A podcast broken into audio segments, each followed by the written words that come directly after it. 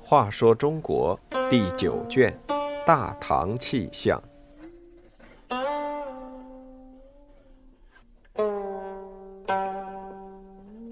八十一，为知己效力的铁拳罗网。权臣奸相为了能把持朝政，往往会指使一批酷吏来打击反对者。李林甫、杨国忠都是如此，而酷吏也甘愿投靠。来谋取自己的名。李林甫为相时，和另一个宰相李世之关系不好，处心积虑要把李世之搞下台。李世之兼挂着兵部尚书的官职，李林甫决定从兵部入手，搞垮李世之。他通过秘密调查，发觉兵部的全曹有不少违法的事，便要人出面告发。把全曹六十多名官吏都抓出来，交给地方官署京兆一，并派御史会同审理。京兆一萧炯是李林甫的死党，他告诉李林甫，审了好几天，审不出什么，对这些官吏用刑又有限制，比较难办。他推荐自己的法曹参军吉温来接替审理。吉温是一个心狠手辣的家伙，又很狡猾。他把兵部的官吏关在外面，先从监狱里提出两个重囚审讯，又是杖打又是棒压，打得两个重囚惨叫不绝。外面的兵部官吏听到心惊胆战。等到把他们叫进去，便一个个都顺着吉温的意思招供。不过半天时间，审讯就结束了。朝廷派大官复审，也找不到刑讯逼供的痕迹。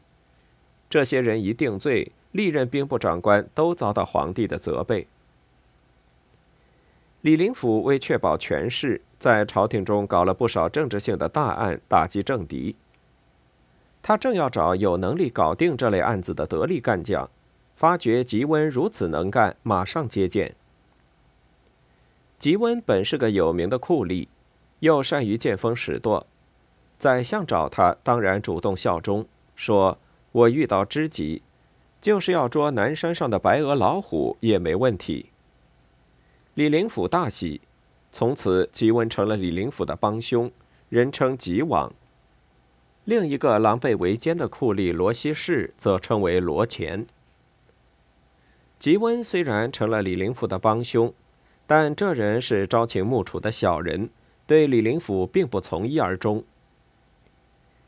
李林甫后来和杨国忠不和，吉温看准了杨国忠是更可靠的靠山，就一头投在了杨国忠的门下，为杨国忠出谋划策，竟先后将老上司萧炯、御史大夫宋浑等李林甫的爪牙打入大牢，或贬或杀，毫不留情。不久，安禄山入朝，唐玄宗宠幸无比。吉温又投靠了安禄山，和安禄山结为兄弟。他对安禄山说：“李林甫不让老兄当宰相，也没让我超升官职。如果老兄向皇帝推荐我，我又向皇帝推荐老兄，彼此帮忙，老兄必定可以当宰相。”安禄山依计而行。过去曾有人向唐玄宗推荐过吉温，唐玄宗说。这是个坏小子，我不能用他。现在出于安禄山的面子，就让吉温为安禄山的节度副使。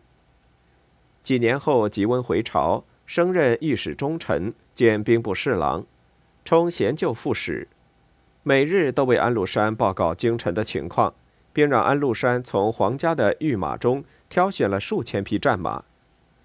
两人相互勾结，吉温差一点就当了宰相。因杨国忠的反对才作罢。随着杨国忠和安禄山矛盾的尖锐化，吉温的处境逐渐困难。杨国忠指使人揭发河东道采访使韦志贪赃，御史台审理时，吉温接受韦志的贿赂，打算放过韦志，一面又给安禄山去信，要安禄山上书担保韦志。不料这些事都被杨国忠侦查到。吉温以不枉害人出名，最后自己也落入他人的罗网，被贬到离长安千里之外的丰州当长史，结束了政治生命。